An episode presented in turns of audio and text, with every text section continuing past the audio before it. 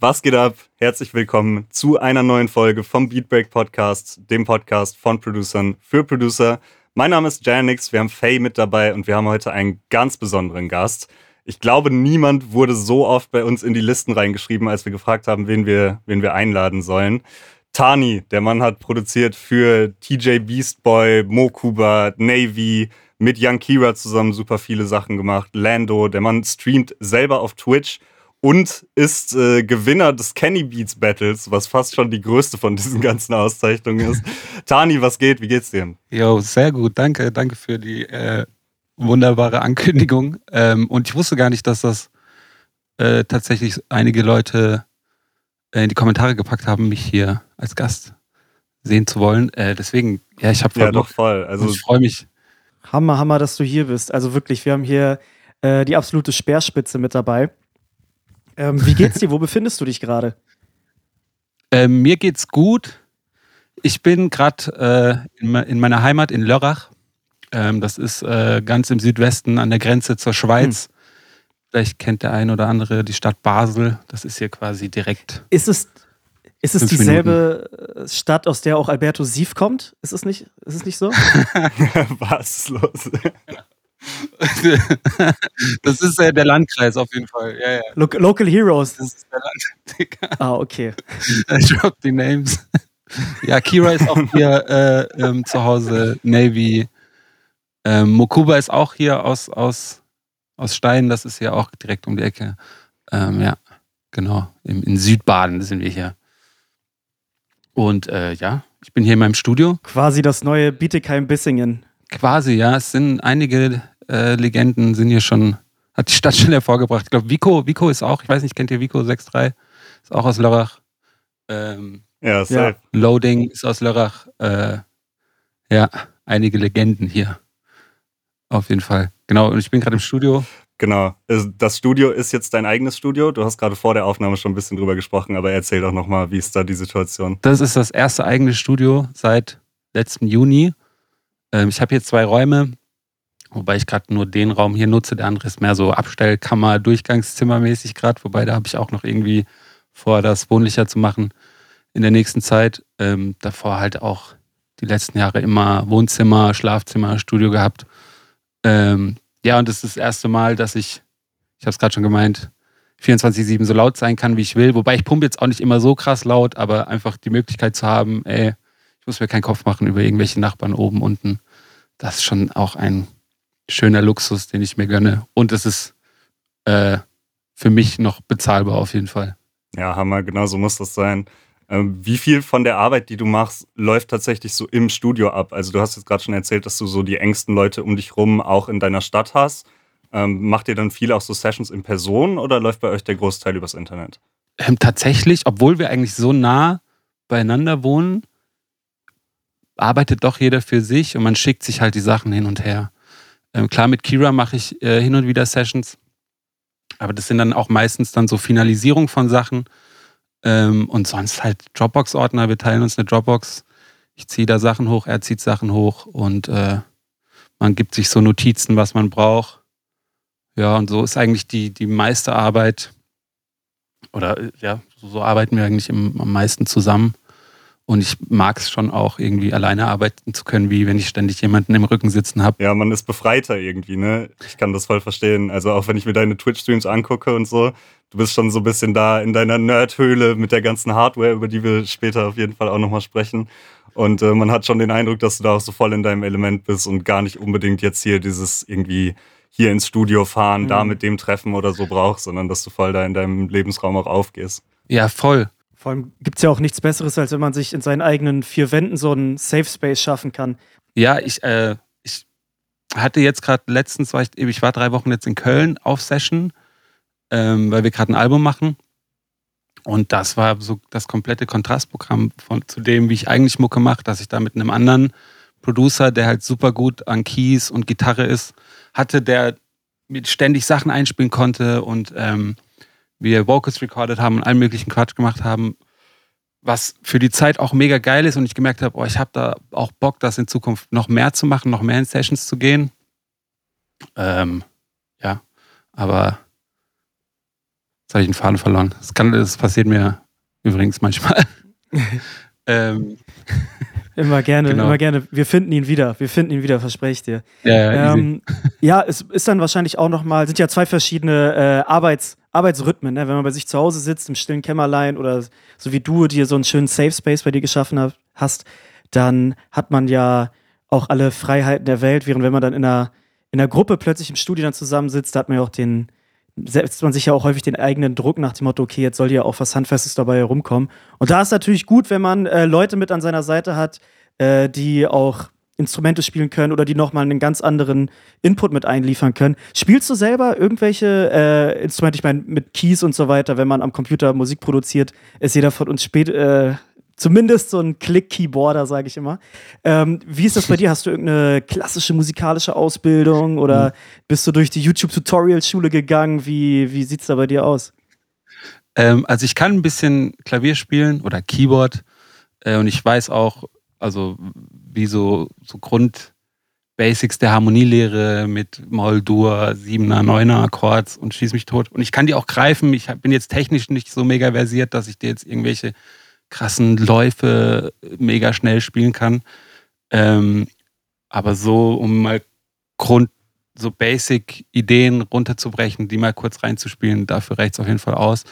Ähm, ich habe auch, ich habe vor zehn Jahren eine Ausbildung gemacht zur Fachkraft der Audiotechnik, damals in Baden-Baden an der Event- und Medienakademie und da hatten wir halt auch Gehörbildung mussten auch so Intervalle hören und Tonleitern singen und so. Ähm, das hat mir auf jeden Fall auch geholfen, aber ich bin jetzt nicht mega versiert. Ich habe mir jetzt aber das Klavier da geholt, irgendwie mal umsonst bei eBay Kleinanzeigen, weil ich voll Bock habe, eigentlich wieder mehr zu machen, einfach des Spielens wegen. Ähm, aber ich habe jetzt nie irgendwie Unterricht gehabt. Ähm, ich habe auch ganz lang, also hier im Südbaden ist ja gerade Fasnacht. Ich glaube, in Köln heißt das Karneval. Ähm, und ich war zehn Jahre in so einer, in so einer Musikklicke. Mhm. Also bei uns heißt das Gugge-Musik. Da wurde ich halt so als kleiner Stöpsel von meinem Stiefvater so mitgenommen. Und dann wurde mir eine Trommel umgeschnallt und ich habe halt so mit sechs Jahren angefangen, so Basler-Trommel zu spielen. Das ist quasi eine große Snare Drum. Also, ich weiß gar nicht, müsste dir, ich müsste dir mal ein Bild, Bild zeigen. Ähm, und da wirbelt man und spielt eigentlich die ganze Zeit nur so Rolls. Das habe ich knapp zehn Jahre lang gemacht.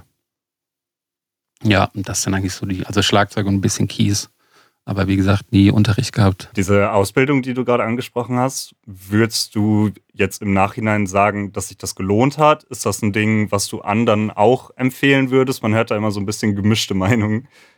Ähm, also jetzt zurückblickend, nee, das Geld hätte ich mir sparen können, weil es war privat. Ähm, und mhm. es war eine sehr technische Ausbildung. Also wenn du in den Live-Bereich gehen willst, mhm. ähm, als Beschaller Bands mischen willst, ähm, dafür macht das Sinn, aber nicht für das, was ich eigentlich mache oder machen wollte damals. Also da hätte ich, glaube ich, an die SAE gehen müssen und, und Sounddesign machen müssen. Aber da war ich auch ein bisschen zu uninformiert und wusste gar nicht so richtig, was da auf mich zukommt. Weil ich saß dann da auf einmal und dann mussten wir irgendwelche in Physik, E-Technik Widerstände berechnen und am besten noch wissen, wie man einen Mischpult zusammenlötet. Und da, da war ich komplett. Äh also ich habe das durchgezogen und abgeschlossen, aber auch mehr schlecht als recht. Aber für mein, wie ich Mucke mache und produziere, hat das eigentlich gar nichts gebracht. Hm.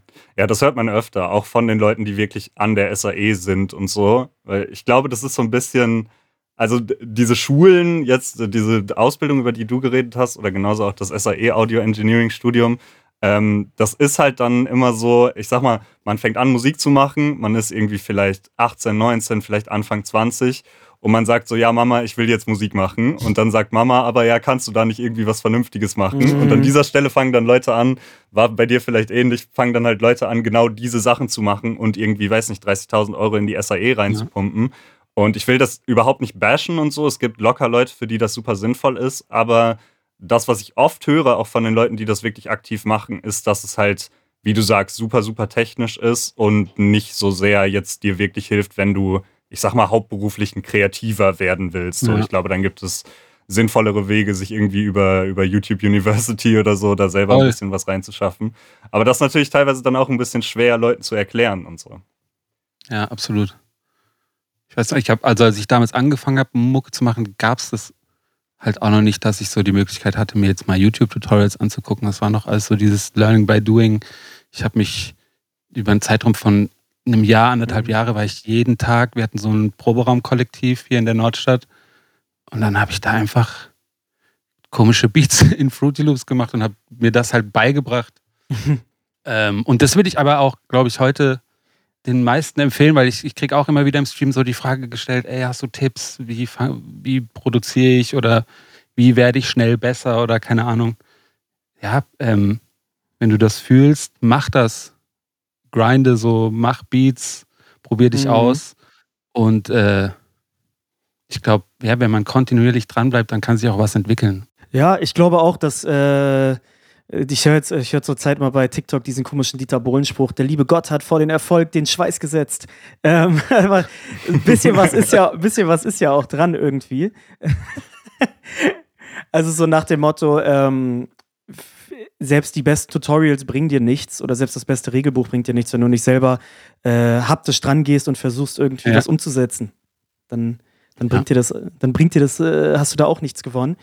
Und deswegen äh, glaube glaub ich, ist dein Ratschlag richtig. Ja, auch dieses drüber reden an sich, eben, du musst ja in die, in die Handlung gehen, in das Ausprobieren, ähm, um herauszufinden, ah ja, das funktioniert für mich, das nicht und ja. Wenn einem, äh, häufig sucht man dann so nach den Wegen zum Glück und wie man denn es dann auch schafft, einzelne Sachen umzusetzen und häufig, äh, ich weiß nicht, hast du, hast du diese AlphaGo-Geschichte auf dem Schirm? Ich habe mir das letztens reingezogen, ist so eine Doku, wo es um das älteste Brettspiel der Welt geht und der größte, der größte Alpha-Go oder der größte Go-Spieler aller Zeiten ist dann von einer AI geschlagen worden, weil diese mhm. AI das Spiel von Grund auf selber gelernt hat und aus den, Einz aus den eigenen Fehlern diese AI wurde dann irgendwann so programmiert, dass sie gegen sich selber quasi angetreten ist und aus den eigenen Fehlern gelernt hat. Und als sie dann gegen diesen Großmeister angetreten ist, hat die AI diesen Großmeister 4 zu 1 abgezogen und hat streckenweise Moves gebracht, die kein Mensch in den letzten 2000 Jahren jemals gebracht hat. Und was hat, was hat sie im Endeffekt gemacht? Sie hat das Spiel von Grund auf durch Fehler selbst gelernt und hatte eben niemanden, der jetzt ihr, ihr gesagt hat, mach das so und so. Oder wenn du, ich bringe mal Fußballvergleiche, wenn dir dein Trainer immer sagt, äh, links antäuschen, rechts vorbeigehen, ähm, und du das tausendmal gehört hast, kommst du vielleicht auch nicht auf die Idee, irgendwann mal rechts anzutäuschen und links vorbeizugehen. Ähm, mhm. deswegen mhm. ist das Wichtigste, selber, selber Fehler zu machen oder selber zu lernen, wie äh, oder weniger auf Regelbücher zu geben, sondern mehr auf das eigene Gefühl und die Intention. Oder Intuition, so ist es richtig. Toll. Schön gesagt. Ähm, du hast ja angefangen, glaube ich, im Jahre 2009, wenn mich nicht alles täuscht. Äh, damals in der Dubstep-Szene mit dem Projekt äh, London Nebel. Da habe ich jetzt auch im Nachhinein nochmal so ein bisschen reingehört. Ich hatte das überhaupt nicht auf dem Schirm. Ähm, und hast dich dann erstmal ein paar Jahre in dieser EDM-Szene rumbewegt. Ich habe gesehen, dass ihr mal im Bootshaus aufgelegt habt und solche mhm. Geschichten. Ähm, bevor du dann rübergegangen bist in den Hip-Hop, was sind für dich so die größten Unterschiede, sag ich mal, zwischen dieser EDM-Producer-Szene und der Hip-Hop-Producer-Szene, in der du dich heutzutage bewegst? Boah, ähm, Also äh, Unterschiede im, im Sinne der, des, des Produktionsstils oder wie, wie, wie, wie, Durchaus auch. Also, ja. Also, wenn ich es jetzt auf, auf das Produzieren äh, beziehe, ist halt in dieser ganzen, also in der Dubstep EDM-Bubble, ist halt viel mehr Sounddesign fokussiert, sage ich mal. Also, dass halt wirklich Sounds von Grund auf baust.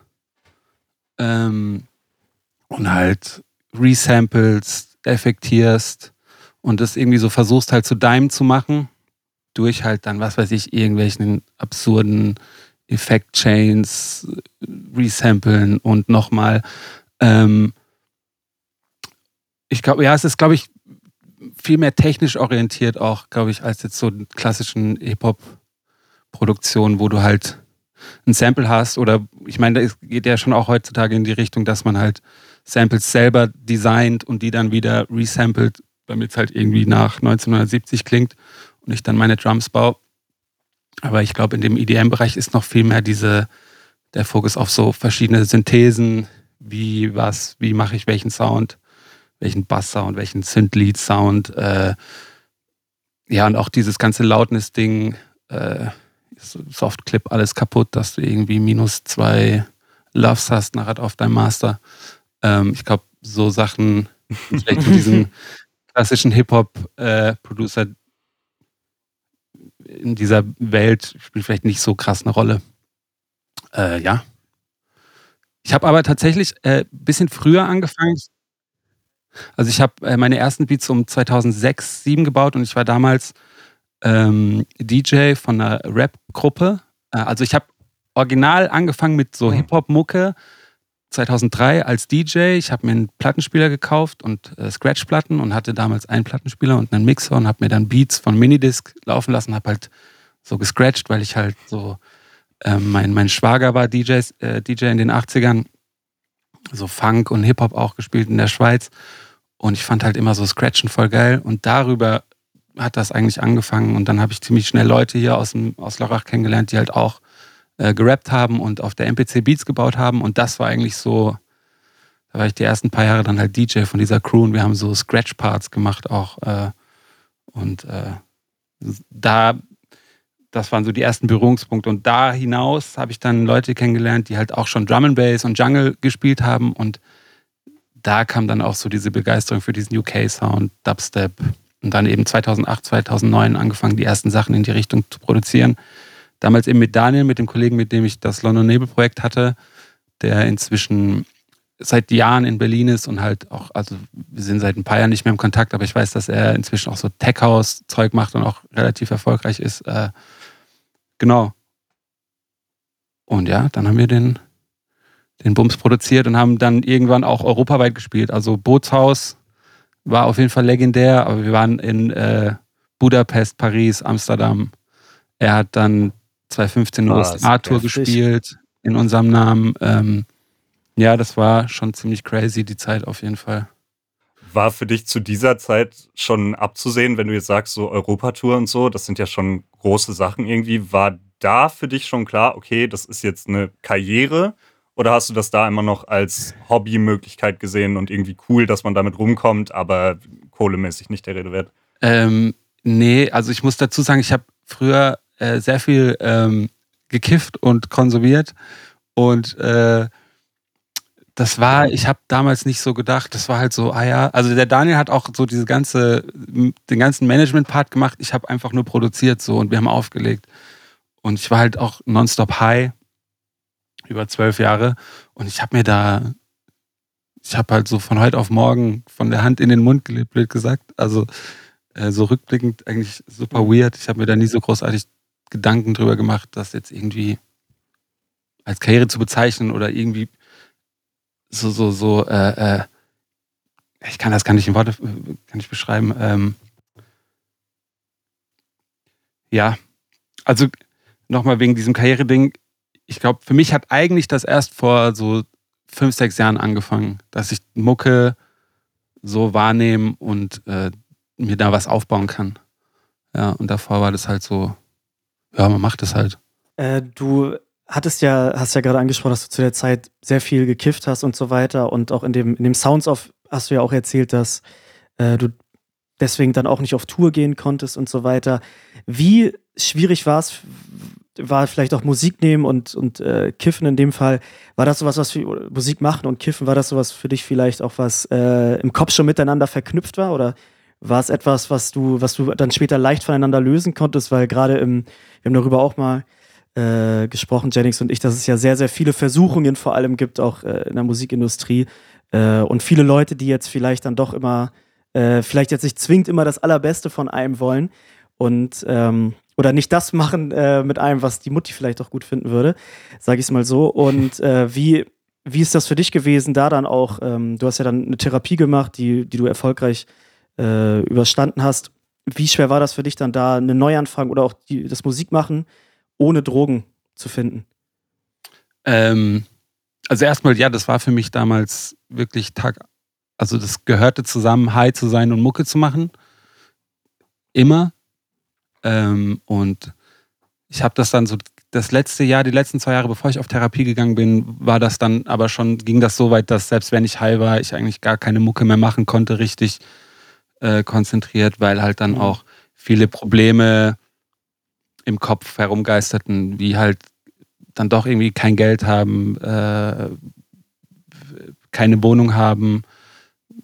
Ja, wo, wo dusche ich heute? Also so, so ganz viel weirde Freundin verlassen, eine mhm. Riesenbaustelle. Und äh, das ging dann auch schon gar nicht mehr. Und ich musste dann, äh, als ich knapp über, mir, über ein Jahr schon auf Therapie war, war ich dann in der Nachsorge und ich wollte halt wieder anfangen, Mucke machen und musste dann eben so eine schriftliche Auseinander, oder wie, wie hieß es? Also ich musste mich mit dem Thema auseinandersetzen, so Konsum und Musik, wie das für mich zusammenhängt. Ähm, und das war am Anfang krass. Ich habe dann mein Equipment wiederbekommen und zu merken, ah, okay, ich bin ja jetzt nicht mehr high und will kreativ sein und ich habe am Anfang viele Anläufe gebraucht, ähm, mich zu fokussieren, mich, mich zu konzentrieren. Habe aber auch gemerkt, dass ich auch jetzt inzwischen, ich verbringe eigentlich viel weniger Zeit an Beats als damals, bin aber viel effektiver. Ich glaube, das hat mhm. schon auch damit zu tun, dass ich halt klar bin und nicht so in diesem Hängermodus.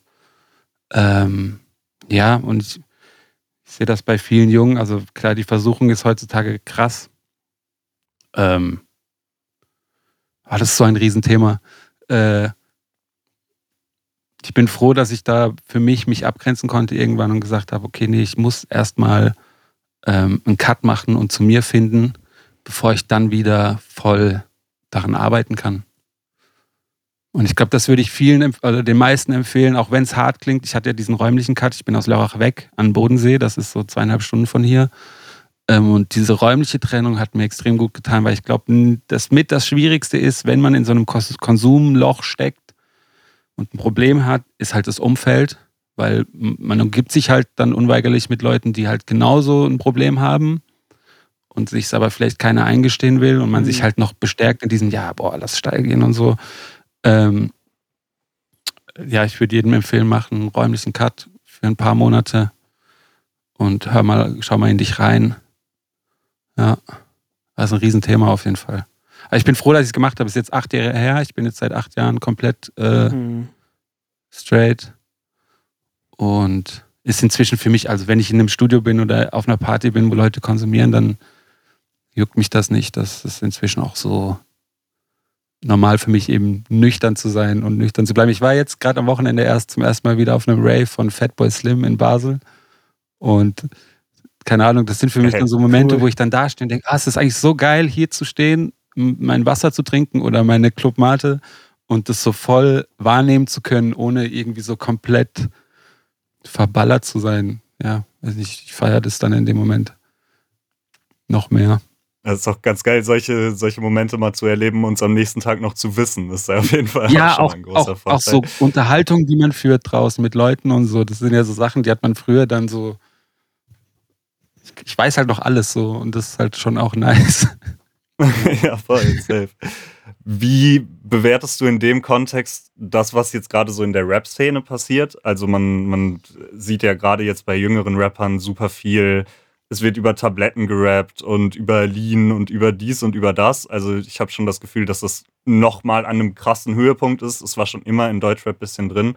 Ziehst du da für dich irgendwo eine Grenze? Also würdest du zum Beispiel einen Song produzieren und an einem Song mitarbeiten, der dieses Konsumding so voll abhypt? Oder sagst du dann an irgendeiner Stelle, ey, da kann ich nicht hinterstehen, das will ich nicht?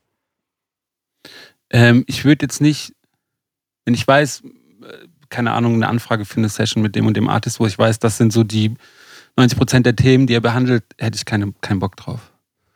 Ganz ehrlich. Und da würde ich auch für mich eine, mich eine Linie ziehen. Ähm, ich kann verstehen, dass sie drüber rappen, wenn das den Alltag bestimmt. So und das halt so das ist, was, was in dem Kopf vorgeht. Kann ich verstehen, dass man das in Musik packt, aber ja, es ist äh, sehr schwierig.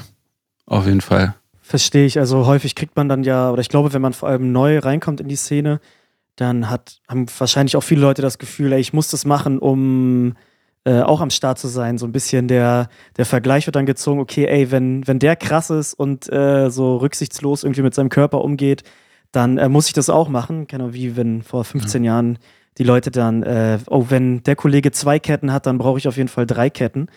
Und das äh, kann ja dann auch häufig dazu führen, dass die Leute oder dass viele viele dann irgendwann eines Tages dann bitterböse erwachen. Von daher finde ich, finde ich vor allem auch, dass du da so ehrlich drüber sprichst, finde ich überragend von dir, muss ich wirklich sagen. Ähm, und da auch über die, die Schattenseiten auf, aufklärst. Was ich bei dir gerade auch ganz interessant fand, ist, dass du auch gesagt hast, dass du clean ja deutlich produktiver und effektiver auch gewesen bist. Und ich glaube, dass es auch äh, von vielen Leuten eine Ausrede ist, dann einfach zu sagen, ey, ich muss jetzt hier besoffen im Studio sein, ich muss äh, auf 47 verschiedenen Substanzen sein, nur dann mache ich meine besten Sachen. Ja, ich glaube, aber weil sie es halt vielleicht auch bisher noch nicht anders erlebt haben, weil sie bisher alles, was sie gemacht haben, halt auf komplett verballert sind. Und das ist wie das, du gehst, ich gehe ohne zu saufen, feiern und Leute sagen, hey, wie kannst du das machen? Ich kann das nicht. Ja, hast du es jemals ausprobiert? Wahrscheinlich werden 100 oder 90 Prozent der Leute sagen, nee, habe ich noch nie ausprobiert. Ähm, und ich glaube, ja, das ist ja dann normal, dass jemand dann sagt, boah, ich muss mir fünf Teile ballern, bevor ich einen Song mache. Und ich habe es halt jetzt über die Jahre für mich, aber ich kann da ja auch nur von mir aus sprechen, halt festgestellt, so, okay, ich bin zehnmal produktiver als früher. Und ich bin trotzdem faul. Also ich, ich kann auch ganz gut mich prokrastinieren und, und hier auf der Couch liegen und denke, fuck, ich muss noch zwei Songs mischen und mach's dann doch erst morgen. Aber ähm, ja, also mir hat das auf jeden Fall gut getan. Ich würde es jedem empfehlen, probiert es einfach mal aus für, für eine Woche. Nehmt euch mal eine Woche vor und dann könnt ihr ja vergleichen. Voll. Jetzt hast du gerade schon so über, über Faulheit und Prokrastinieren äh, gesprochen. An welchem Punkt befindest du dich selber für dich so zwischen, ich sag mal, dieser Hustle-Culture, über die äh, auch hier im Podcast durchaus schon ein paar Mal geredet wurde, dieses super viel Arbeiten und auf der anderen Seite, ich sag mal, das andere Extrem davon ist halt super wenig arbeiten und nur dann, wenn ich Bock habe und wenn die Kreativität kickt. Auf wo bist du auf dieser Skala für dich persönlich? Also ich bin schon auch, ich bin so ein Phasentyp, glaube ich. Ich habe Phasen, in denen ich super viel mache. Ich bin jetzt gerade in so einer Phase, wo ich seit so fünf, sechs Wochen jeden Tag irgendwie was mache. Und wenn, also Beat oder halt Stream oder ich misch. Ähm, und weil ich Bock drauf habe, ich weiß aber auch, dass wieder eine Phase kommen wird, wo ich vielleicht eine Woche oder zwei chill und vielleicht mehr in der Stadt bin, einen Kaffee trinken und so auf easy mache. Ähm, aber ich bin kein Fan von diesem, boah, du musst 300 Beats im Monat machen. Und äh, ich weiß nicht, auch dieses, mh, mm, ich mache dann, wenn mich die, wenn, wenn die Kreativität kickt, finde ich auch, ich glaube, Pharrell hat mal gesagt, ähm, don't stop making music. So von wegen, äh, äh, die Kreativität kommt nicht, wenn du fünf Tage auf der Couch liegst. So, du musst es auch ein bisschen forcieren und dich triggern und ähm, das, das fühle ich irgendwie. Also, ich glaube, gerade in den letzten Wochen, die besten Beats mache ich dann, wenn ich ohne äh, irgendein Vorhaben einfach anfange, was zu machen. Und daraus dann halt ähm, was entsteht, wo ich dann auf einmal so einen Aha-Moment habe und sage, oh krass, okay, jetzt, jetzt bin ich auf dem Weg, so was Geiles zu machen. Und äh, ja, ich glaube, das funktioniert bei mir ganz gut, wenn ich mich da selber so äh, ich weiß, wie, wie, nennt man das, hin, hinleite zu so einem Moment. Ich weiß gerade, keine Ahnung, ob das Sinn macht, was ich gerade gesagt habe, aber. nee, voll, voll, auf jeden Fall. ähm, aber ich glaube, das ist ja auch ein Ding, was man sich zu einem gewissen Grad, wie soll ich sagen, halt leisten können muss. Also, ähm, ich sag mal, du bist jetzt natürlich an einer Position, du hast jetzt über die letzten Jahre super vieles gemacht ähm, und hast dadurch natürlich irgendwie auch die Freiheit zu sagen, okay, wenn ich es jetzt einen Monat lang nicht fühle, dann kann ich auch mal einen Monat irgendwie andere Sachen machen. Und ich glaube, viele, die anfangen, die haben halt noch so diesen super Hunger mhm. und wollen unbedingt was erreichen und müssen ja. irgendwie auch, heutzutage ist ja auch ein großer Teil davon, dass man irgendwie Algorithmen füttern muss und so und da jetzt auch keine, keine super langen Pausen drin haben sollte. Ähm, aber da kommen wir direkt zu einem Thema, was ich dich eh fragen wollte. Wie sieht deine Business-Situation aus? Bist du in irgendeinem Label-Deal? Hast du einen Publishing-Deal? Du hast gerade schon ähm, Space Music angesprochen. Was machen diese Leute für dich? Sprich mal ein bisschen drüber. Äh, ich bin offiziell in keinem Deal, bei, bei niemandem. Ähm, ich bin eigentlich, ich habe das Glück, dass jemand wie Kira und Mokuba, besonders Kira, nach meiner Therapie, also habe ich mich halt bei ihm gemeldet, so von wegen, ey, guck mal, ich bin wieder am Start, ich mache Beats, so, ähm, hör mal rein Und er, wir waren halt von Anfang an, ich glaube, das erste Release, was wir dann zusammen hatten, war dieser Late Night Boys, Boys Song auf dieser Six Feet Thunder EP, glaube ich, das war 2018. Und das war, glaube ich, auch für mich so der Startschuss in, weg von diesem Dubstep-Zeug. Nicht, weil ich es nicht feiere, aber ich hatte einfach Bock, auch andere Sachen zu machen. Ähm, Im Startschuss in dieses ganze Beat-Ding. Und Kira hat mich dann ein Stück weit auch an die Hand genommen und gesagt: guck mal, voll geil, ich feiere das. Lass auf jeden Fall Shit zusammen machen. Durch ihn kam dann, dann der Kontakt äh, zu Tuddle, also TJ Beast Boy, äh, Mokuba, eigentlich so gut wie alle mit denen ich jetzt zusammenarbeite, kann ich rück, rückwirkend eigentlich äh, auf, auf Kira führen. Ähm, und davon profitiere ich halt gerade von diesem Netzwerk. Ähm, ja, aber es ist, es ist in, also wie, wie sage ich, ähm, es kann gut sein, dass ich noch bei einem Verlag lande, aber da gibt es jetzt gerade noch nichts Konkretes, aber bisher ist das alles self-made. Ja, und das finde ich eigentlich auch geil und ist, glaube ich, gerade also sollte das irgendwann dann der Fall sein, habe ich auf jeden Fall einen coolen Katalog so schon. Ich sagen kann, guck mal, das habe ich bisher gemacht, ohne dass ich da jetzt irgendjemand Großen hinten dran habe, der mir Sachen zuschiebt. Natürlich Kira, aber ja. Voll, ja. Ich glaube, das ist für die, für die Leute super interessant, wie, also wenn du, du musst nicht über Zahlen reden oder so, wenn dir das zu persönlich wird, völlig in Ordnung, aber ähm, wie finanziert sich dann sowas? Also ist es bei dir einfach so, dass du von GEMA-Checks lebst, sag ich mal, oder ähm, ich meine, du hast ja auch einen relativ großen aktiven Twitch-Channel, wo natürlich dann auch irgendwie ein bisschen Sub-Geld und so reinkommt. Wie setzt sich das bei dir zusammen, dass du dir auch dein ganzes Equipment leisten kannst und deine Studiomiete und so? Also ich bin ja neben dem Produzieren auch äh, live unterwegs. Ich bin äh, unter anderem der DJ und Keyboarder von Wavy Boy. Äh, ich war mit Navy letztes Jahr auf Tour. Wir gehen dieses Jahr auch wieder auf Tour mit bei, also auch mit Wavy Boy. Ähm, das ist noch was, womit ich auch Geld verdiene. Äh, und ja, ich habe halt sehr coole Deals mit den Leuten aus dem Netzwerk in Bezug auf Beteiligung an Streams. Und wenn man halt dann schaut, mhm. ähm, wie die performen, ist das auf jeden Fall nicht schlecht. Und ich weiß aber auch, das ist so ein bisschen so eine, ähm, also voll das Privileg. Ich glaube, das haben die wenigsten solche Deals. Und ja, das meiste ist tatsächlich Spotify. Ähm, ja. Und dann halt klar, hier mal ein Beat verkaufen, da die mhm. Streams. Äh, ich mische hin und wieder Songs für Leute, was aber nicht so viele mitbekommen, weil ich das auch jetzt nicht so öffentlich bewerbe, so von wegen, ey, yo, äh, ich mische deinen Song. Ähm, ja, aber so habe ich halt so meine paar, ähm, wie sage ich, Quellen, ja.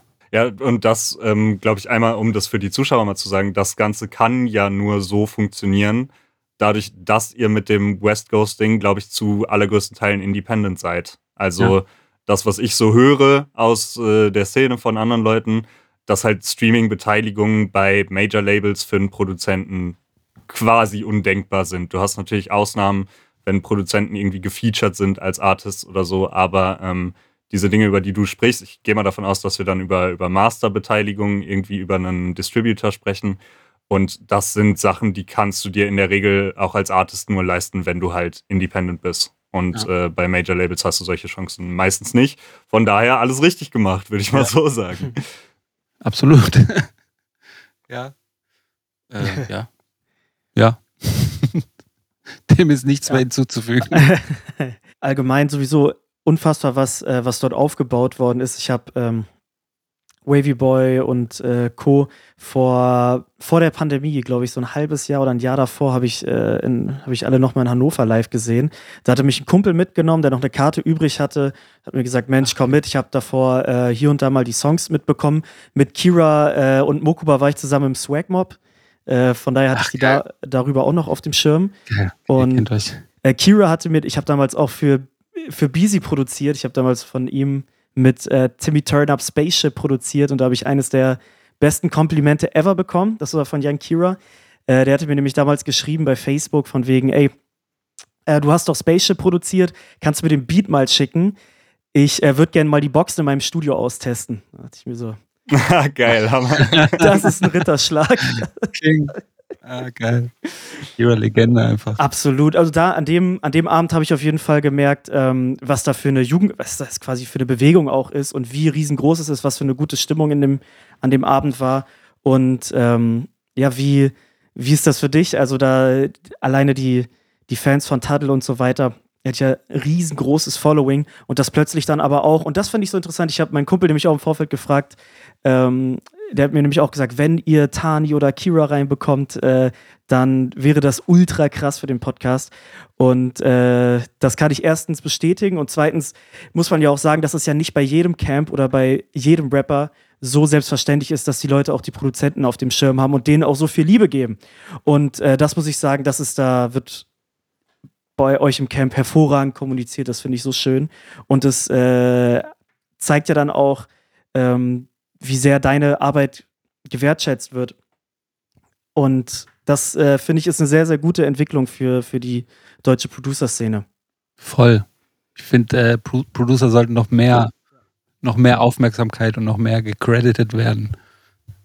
Ich finde das immer schade, wenn, wenn dann irgendwelche Announcements sind von anderen Magazinen oder so und dann wird halt das Album XY von wegen von jemandem so beworben, aber in den sel seltensten Fällen ist so ein Producer auf quasi derselben Ebene announced oder mitbenannt und das finde ich immer ein bisschen schade, weil ich glaube, ganz viele wissen auch nicht, wie viel Arbeit da tatsächlich oder wie viel Anteil so ein Produzent tatsächlich an so einem Song hat, um den Song halt dann auch so klingen zu lassen, wie er klingt. Oder dass jemand, dass ein Artist so scheinen kann, ja, da sind wir schon wieder an einem guten Punkt. Bei dir ist es natürlich auch so, dass du natürlich super viel Zeit und super viel Arbeit reinsteckst. Aber ähm, was man jetzt hinter dir auf der Kamera auch sieht, du hast dir natürlich über die Jahre auch einen Haufen an, an Gear und Equipment irgendwie zugelegt.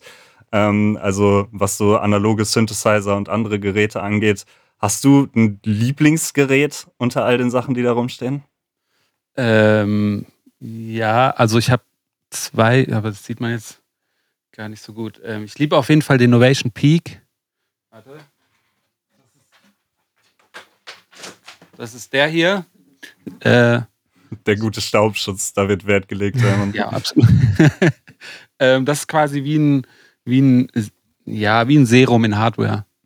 Also auch so Hybrid Wavetable, mhm. sind die mit sehr vielen Modulationsmöglichkeiten. Und was ich hier halt sehr liebe und den benutze ich eigentlich inzwischen fast nur noch, oder nicht, überwiegend für einen Sound und das ist quasi so ganz simpler Saw-Sound gefiltert und der Reverb von dem klingt so gottlos geil. Und ähm, ich habe das schon mit diversen Plugins versucht nachzubauen, den Sound, auch mit diversen Reverb-Plugins und irgendwie klingt der halt nur darüber so geil. Und es ist ein sehr simpler Sound, äh, so ein Synth-Lead, Saw-Type Fat Reverb, keine Ahnung. Müsste ich euch jetzt ein Soundbeispiel machen.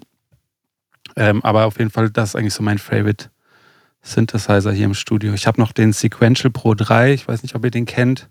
Der steht hier jetzt vor mir. Äh, den kann ich jetzt nicht ja. hochheben, der ist zu groß.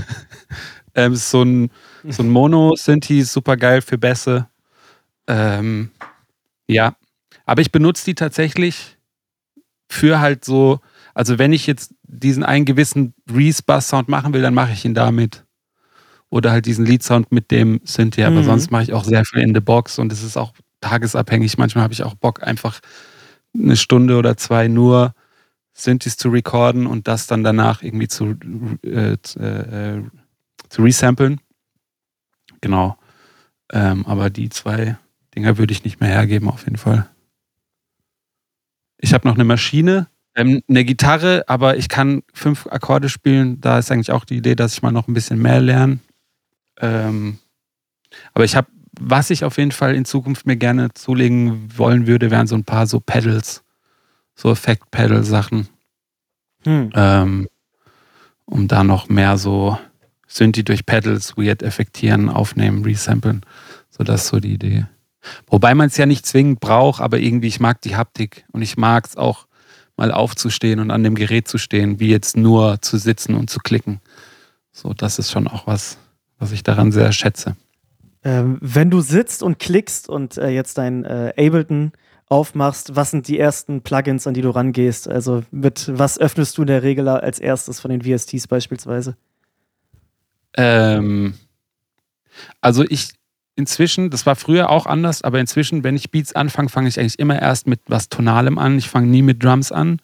Das heißt, ich werde mhm. ähm, entweder habe ich ähm, Instanzen offen halt, um direkt die Synthes aufzunehmen oder ich benutze super viel den Wavetable Synthi von Ableton, also diesen Stock Synth. Ähm, ich bin, was diese ganze Software Synthi-Sachen angeht, sehr, also ich, ich habe, mein, mein Rechner ist nicht zugeballert mit Plugins. Ich habe eigentlich ein sehr überschaubares, eine sehr überschaubare Library, weil ich auch denke, so, okay, ich muss mich jetzt nicht komplett totschlagen mit 500.000 Presets von 20 verschiedenen Synthesizern. Deswegen versuche ich das sehr, sehr, also halbwegs limitiert zu halten. Ähm, Go-To, ja, Wave, Wavetable und dann halt Boah, kennt ihr Rift? Von Minimal Audio? Nee. So ein, ähm, so ein Distortion-Tool mit einer weirden ähm, Delay-Feedback-Engine. Du kannst super viel modellieren. Ähm, sehr geil, um einfach einen Basic-Sound schon irgendwie so einen weirden Charakter zu geben. Auch sehr cool für so Saturation-Shit. Ähm, das ist auf jeden Fall auch ein, eins meiner Go-Tos, einfach um schon mal irgendwie so ein bisschen Charakter zu geben. Ähm, boah, ja, ich könnte jetzt ein paar Plugins aufzählen, aber das sind so Go-To, Go-To-Tools auf jeden Fall. Was mir aufgefallen ist, wenn du in so Mixing-Projekte reingehst, ähm, du benutzt Wavestune. Und ich kenne sonst Stimmt. niemanden, der lieber Wavestune benutzt als Antares. Da wollte ich unbedingt nachfragen. Wann, wann hast du, wie, wann, wie kommt das? Äh, kannst du mir kurz, wann hast du das gesehen? Bei Sounds Off. Im Sounds Off. Ah, okay, weil das Sounds Off ist jetzt auch schon wieder zwei Jahre alt. Aber ich habe inzwischen auch Antares. Ich ah, hatte, ah, okay, ich okay, okay. aber auch erst seit so einem halben Jahr.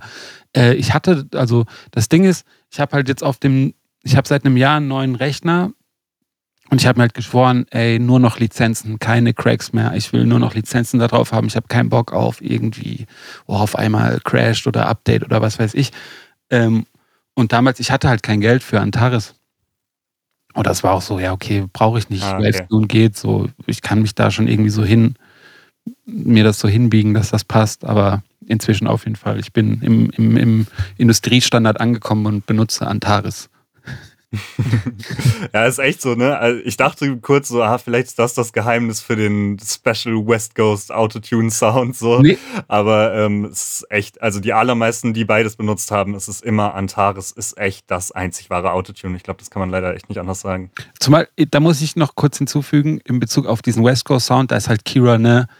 Äh, also alles, was Vocals angeht, macht er, er selber. Und er ist, glaube ich, Tag 1 Antares-User. Ich weiß nicht, welche Version, aber ja, das ist alles Antares auf jeden Fall. Das heißt, du selber machst überhaupt kein Vocal Mixing? Das macht doch, also doch die, ähm, jetzt zum Beispiel die TJ Beasball Sachen, die ich produziert habe, da ist der Vocal Mix alles von mir, aber Kira Songs oder auch Navy Songs ähm, sind in der Regel immer von Kira gemischt und recorded auch. Okay. Ja. Ähm, eine Zusammenarbeit, auf die ich auf jeden Fall zu sprechen kommen wollte, weil das in der Credits-Liste so super raussticht, ist dieser Prinz P-Song, den ihr gemacht habt. Wie ist das zustande gekommen? Wer ist da auf wen zugegangen? Ähm, also Kira hat ja damals, oh, ich weiß gar nicht mehr, wann das war, das war 2019, 20. Ich, ich bin mit Jahreszahlen ganz schlecht. Ähm, Kira hat ja dieses Album mitproduziert oder zum Großteil produziert von Prinz Pi und äh, ich hatte zu dem Zeitpunkt gar keinen direkten Kontakt, sondern das ist einfach, oder das ist heute auch so, zum Beispiel, wenn, wenn Kiba Sachen für Moneyboy macht und er mich anruft oder mir eine Nachricht schreibt, ey, guck mal, wir haben hier den Song, ich brauche hier noch irgendwie Chords oder kannst du mir noch drei, vier Ideen geben für irgendwelche Special Sounds? Und ähm, ich bekomme dann einen File oder Stems und baue dann einfach so Ideen dazu, was ich denke, könnte irgendwie cool sein. Und Kira nimmt das, nimmt die Information und resampelt das und benutzt das so, wie er es cool findet. Also bei uns ist auch nicht so diese Politik von, oh, ich habe diesen Sound gemacht, der muss genauso bleiben und der muss so klingen, sondern nimm das, wenn da was Cooles dabei ist, mach so, dass es funktioniert, mir egal wie, ob du das dann jetzt hochpitch, rumdrehst, was auch immer. Ähm, und so ist eigentlich ganz oft die Arbeitsweise bei uns. Und so war das damals auch bei dem, bei dem Song. Ähm, ja, und so kam ich mit auf diesen, auf dieses Prinzipie-Album tatsächlich. Ja. Wenn du da jetzt so drüber sprichst, dieses Projekte hin und her schicken, wie kriegt ihr das hin, dass sowas funktioniert? Weil meine Erfahrung ist, wenn man versucht, irgendwie ein Projekt zu schicken, dann versuche ich das aufzumachen. Mir fehlen irgendwelche Plugins, mir fehlen irgendwelche Drum-Sounds.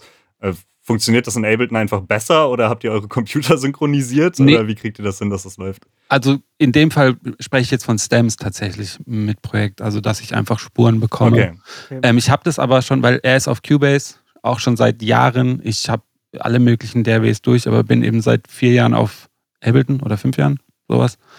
Ähm, das, ich habe das mit ein paar Kollegen, die auch auf Ableton sind, inzwischen mehrmals ausprobiert. Dieses, okay, man freestylt und schickt sich das Projekt. Das hat auch bisher eigentlich immer ganz gut funktioniert. Ja, aber ich habe das auch, also ich hatte das auch schon, dass dann irgendwelche Plugins doch nicht funktionieren oder dass sehr buggy ist. Ähm, ja, aber ich bin eigentlich auch Freund von Stamps. Also ich kann, ich arbeite eh lieber mit Audio an, als mit MIDI. Deswegen ist das eigentlich mhm. bei uns ganz cool. Und Kira eben auch. Und von daher schicken wir uns immer Waves hin und her. Manchmal auch MP3 drauf geschissen. ja. So hört eh kein Mensch den Unterschied. Danke ja. dafür. ähm, was hat dich am Ende des Tages zu von Ableton überzeugt? Also du hast gerade schon gesagt, dass du irgendwie alle DAWs durch hast. Was ist der also Grund, warum Ableton für dich jetzt der Standard ist, geworden ist? Also nicht alle, aber viele. Ähm, ich habe damals, als ich dann auf Therapie meinen Rechner wieder bekommen habe, war noch Studio One drauf. Und ähm, hm. davor war ich, oh, ich weiß gar nicht mehr, was davor so war. Aber dann habe ich irgendwann gesehen, um Ende 2017, glaube ich, dass halt äh, es so eine dreimonatige Trail-Version von Ableton gibt. Und wir hatten das ganz früher, ich glaube 2010, 11, schon mal auf dem Rechner wo, von Daniel, wo wir halt diese ganzen Dubstep-Sachen produziert haben und wir haben es einfach nicht gecheckt. Weil wir hatten so eine APC, das ist so ein großer Archive-Controller und irgendwie hatten wir die Idee, ja, wir wollen mit Ableton so live auflegen und so, aber wir waren zu dem Zeitpunkt einfach zu so, boah, keine Ahnung, wie das funktioniert äh, verwerfen wir das mal. Und dann eben Jahre, Jahre später dachte ich, komm, ich installiere mir jetzt mal diese 90 Tage Trail-Version und guck mal, was passiert. Und nach zwei Wochen war ich halt genauso schnell wie in, in Studio One und dann ähm, haben wir das geholt, also die Vollversion. Ja, und inzwischen ist halt, ich weiß nicht, ist für mich so intuitiv, dieses ganze Drag-and-Drop-Prinzip äh, feiere ich sehr. Das Gruppieren von Effekten und das, ähm, dass du in einem Kanal Effektketten bauen kannst und die layern kannst und also so diese ganze, es ist für mich sehr intuitiv einfach und ich habe mich an das Layout gewöhnt und ja, deswegen feiere ich das. Wobei es sind ein paar Sachen, die mich stören auch an der Software. Ähm, ja, aber irgendwie bin ich jetzt dabei geblieben und auf jeden Fall sehr happy damit. Zum Beispiel? Das würde mich interessieren. Ähm, was, was ich zum Beispiel super weird finde, ist in Ableton, wenn du, du hast drei, vier Kanäle und äh, du hast in jedem Kanal deine Audioinformationen und Clips liegen übereinander und du willst, du markierst jetzt alle drei Kanäle und willst alle Clips gleichzeitig kürzen.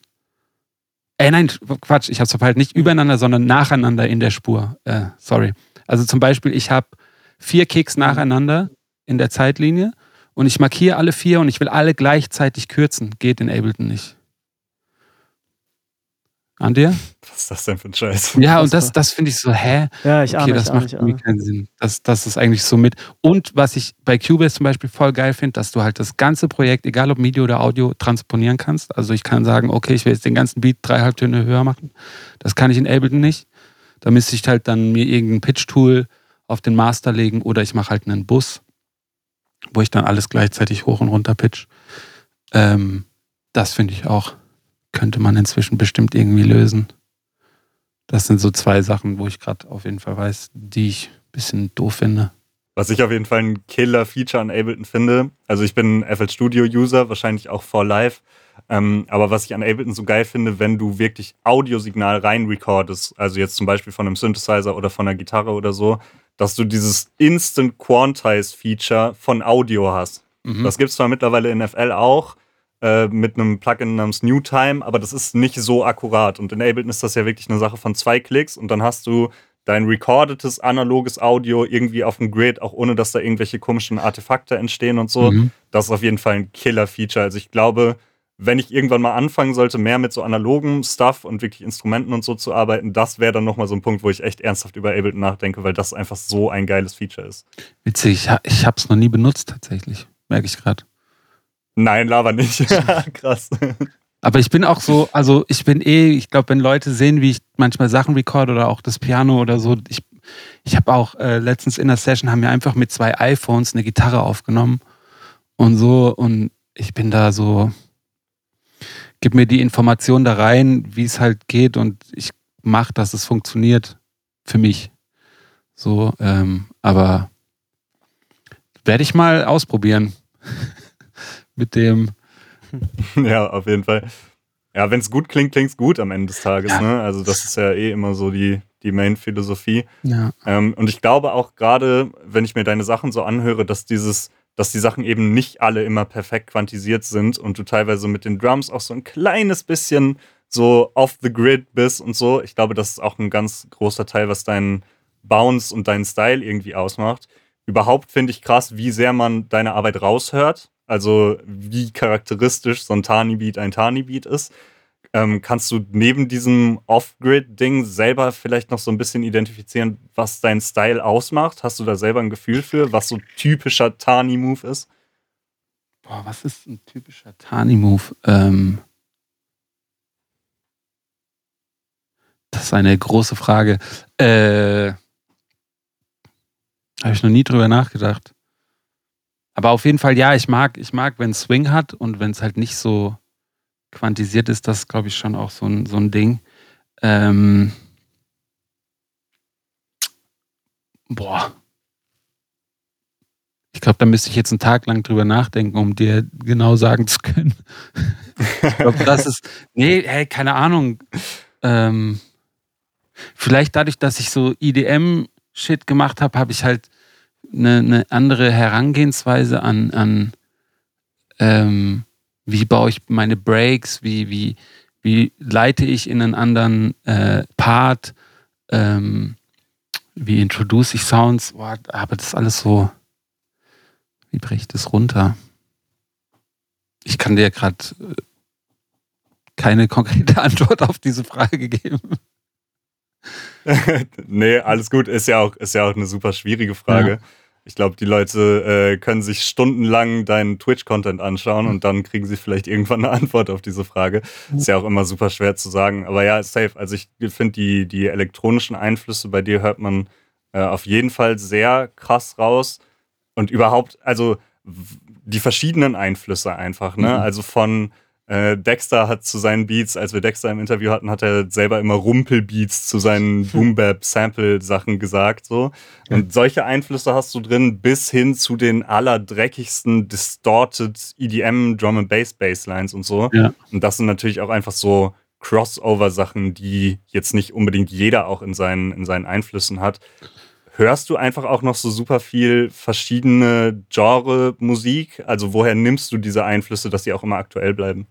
Ja, voll. Also, wenn ich bei mir irgendwie Spotify jetzt Lieblingssongs durchgehe, da findest du alles von neuestem Neurofunk, Drum and Bass, Liquid über Two-Step und dann aber geht es auch in Richtung Indie-Pop, Punk. Also ja, fuck it, so einfach das, was mich irgendwie berührt, höre ich mir an, auch teilweise im Loop, wenn ich auf irgendeinem Song hängen geblieben bin, dann kann es sein, dass ich den Tag lang auf Repeat höre so und das kann eh, also das kann alles sein und äh, das feier, mag ich auch sehr, äh, mich, mich dann für so viele Sachen begeistern zu können, ganz egal, was es ist.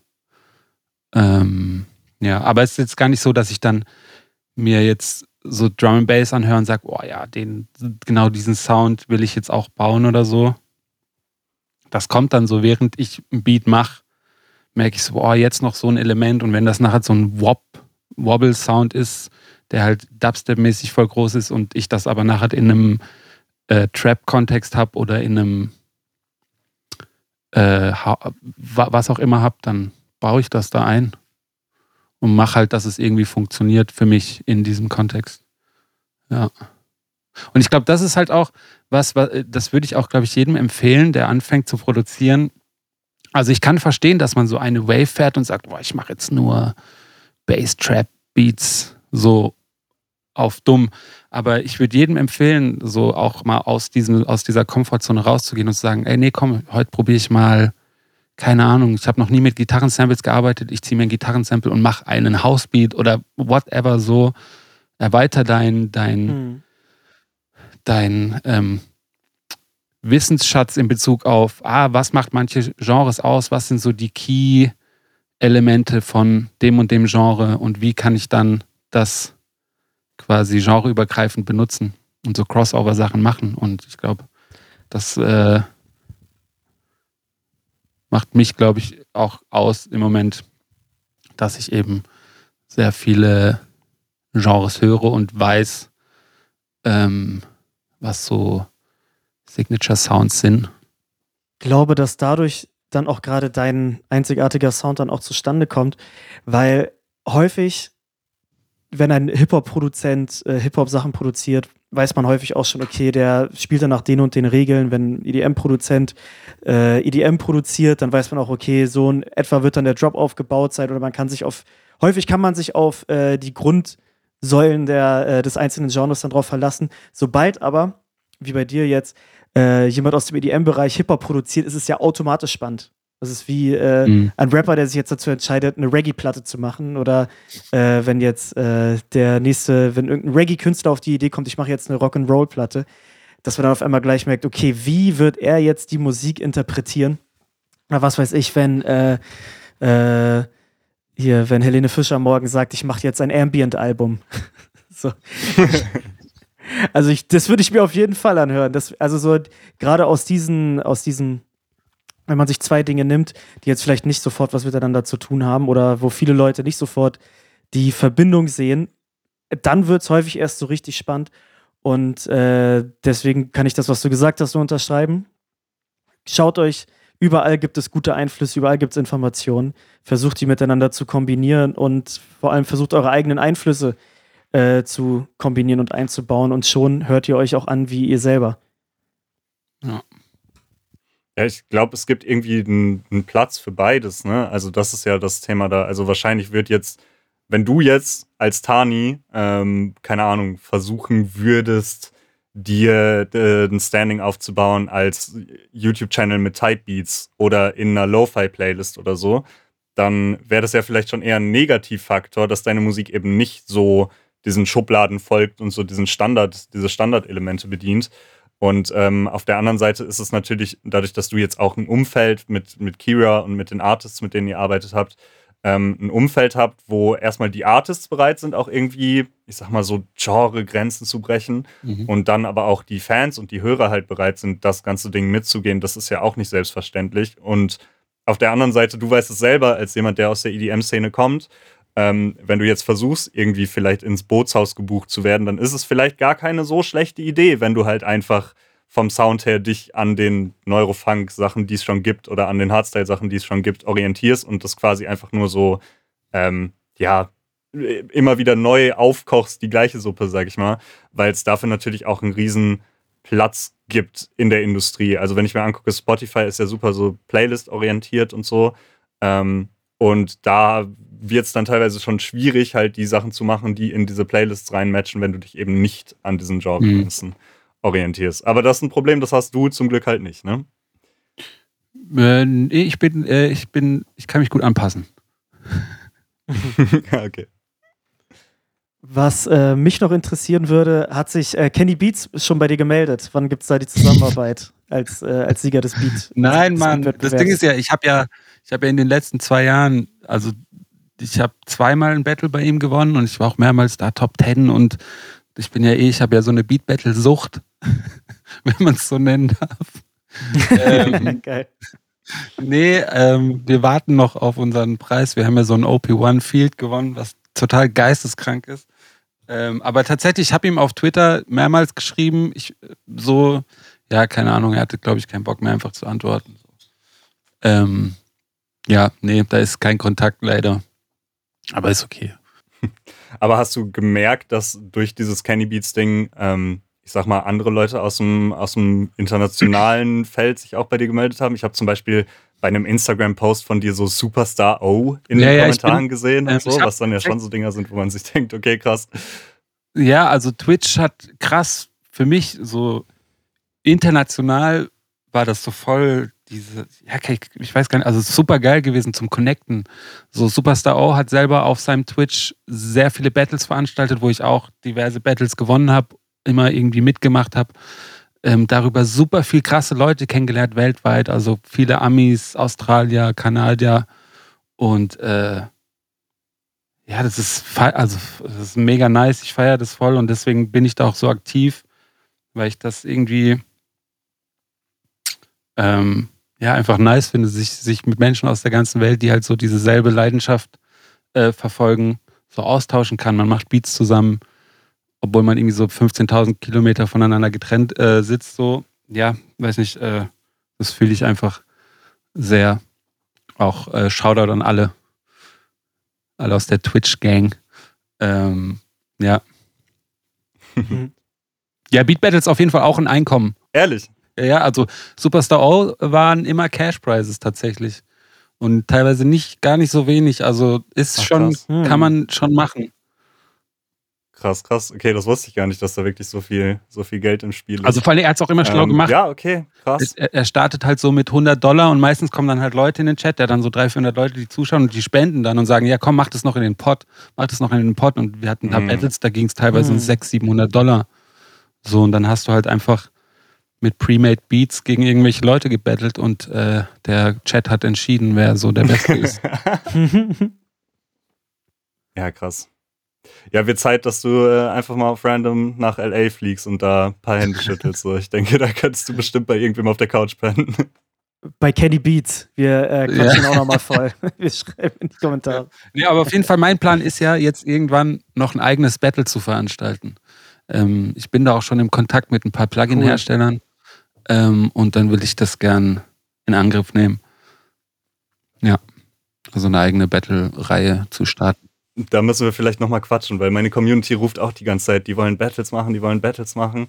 Ähm, wir haben das vor zwei Jahren oder so mal gemacht. Das war aber total Katastrophe, weil da haben wir einen Loop vorgegeben und das war mit mhm. so drei YouTubern, haben wir das kombiniert. Shoutout an äh, Edward Sauer und FL Flow, mit denen wir das gemacht haben. Mhm. Und dann mussten wir aber halt in so einer ewigen Session, ich glaube, wir saßen da irgendwie sieben oder acht Stunden und haben halt 120, 130 Beats mit dem gleichen Loop durchgehört.